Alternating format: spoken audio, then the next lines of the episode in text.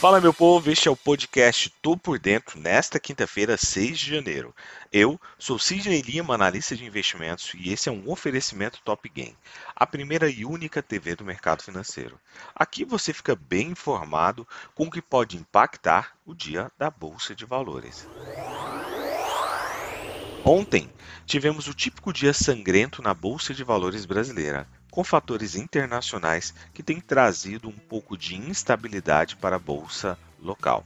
As atenções se voltaram para a espera da ata do FONC, programada ali para as 16 horas. Como nas duas sessões anteriores, o encerramento desta quarta-feira foi o menor nível desde 1 de janeiro. Ontem, o principal fator para a reação negativa do mercado decorreu justamente da consideração de autoridades do Fed, Banco Central Norte-Americano, de que pode ser preciso elevar a taxa básica de juros mais cedo a um ritmo mais acentuado e bem maior. As preocupações com as taxas mais altas dos Estados Unidos, combinada com as crescentes preocupações sobre a rápida disseminação da variante do coronavírus Omicron, podem continuar pesando sobre os ativos mais arriscados. Não dá para dizer que tenha sido uma surpresa, por exemplo, o Fed ter vindo conservador nessa ata, uma vez que já vinha ajustado sua linguagem nos últimos tempos para um tom mais duro. Ainda assim, impressionou o recado tão direto e reto e sobrou até para as criptomoedas que ontem deram uma largada ao movimento de queda bem intenso após ali na prévia uma recuperação mais tranquila. As ações dos Estados Unidos terminaram em queda acentuada, impulsionada aí justamente pela ata da reunião do Banco Central norte-americano sinalizar ali um risco do aumento das taxas de juros justamente mais cedo do que esperado, oferecendo mais detalhes sobre a mudança do Banco Central em direção a uma política monetária bem mais rígida para conter aí a inflação. Por lá, o índice S&P 500 e Nasdaq rapidamente ampliaram suas quedas após a divulgação da ata, que investidores consideraram mais dura com a inflação do que o que havia temido até então.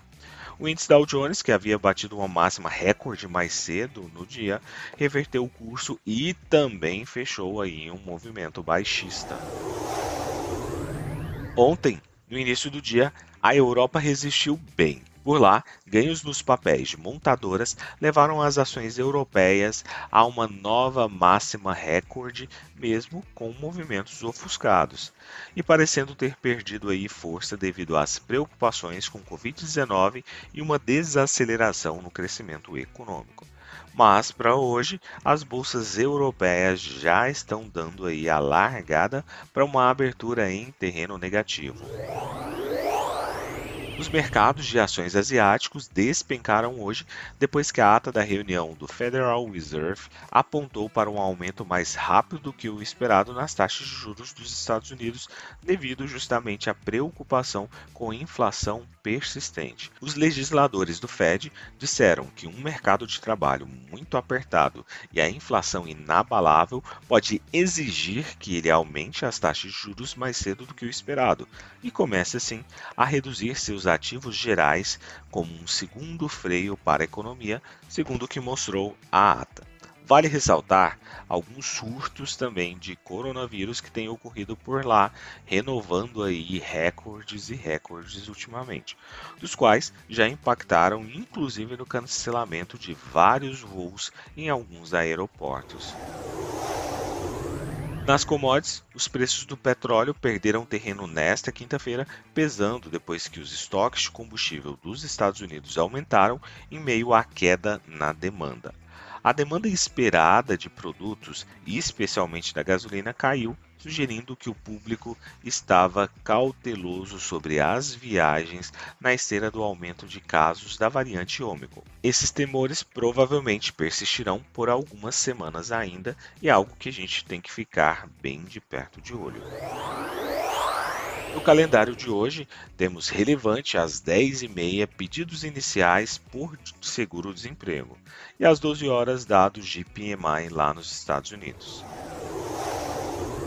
Partindo para as cotações, agora que são 7 horas e 20 minutos do dia 6 de janeiro, nós temos Dow Jones com 0,06% de alta, S&P 500 com 0,05% de queda, Nasdaq Bolsa da Tecnologia com 0,21% de queda. Na contramão disso, nós temos o índice VIX com 1% de alta, 1,18% de alta, sendo mais específico, e aí sinalizando que tem gente se protegendo. A Alemanha com 1 0,01% de queda e também puxando seus pares. Já falando sobre commodities, especificamente sobre o petróleo, petróleo continua aí na tentativa de uma reação mais positiva e temos o petróleo Brent com 1,21% de alta, seguido pelo petróleo WTI com 1,40% de alta. Vou ficando por aqui. Siga a gente aí nas redes sociais. Estamos todos os dias no YouTube através do canal Top Game. Te aguardo lá. Valeu, tchau, fui.